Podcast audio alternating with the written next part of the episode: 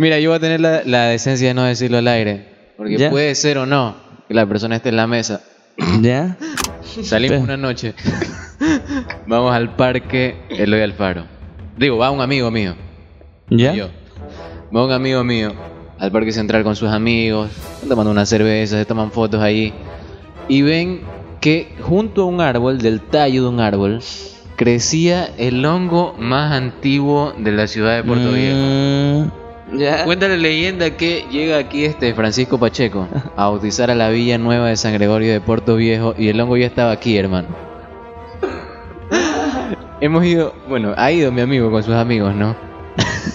y en uno de ellos se ve que encolerizado ya por el alcohol, de dos patadas, arrancó del árbol probablemente uno de los seres vivos más longevos que había en la ciudad de Puerto Viejo, hermano. ¿De qué, de qué porte era el logo, compa? ¿De qué porte era? Eh, Como en comparación a una tortuga, más o menos. De verdad que será bien grandecito, compa. El solitario George. es- Era un, de- era un vuelo gigantesco. Era el hongo nivel 4 del Free Fire. Para los que juegan Free Fire. Sí. El que es un nivel 4, Era que un sube hongo nivel 200. No, hongo nivel 4. ¿Qué, ahora, ¿qué habrá pasado por la cabeza de ese tipo? Que ahora no.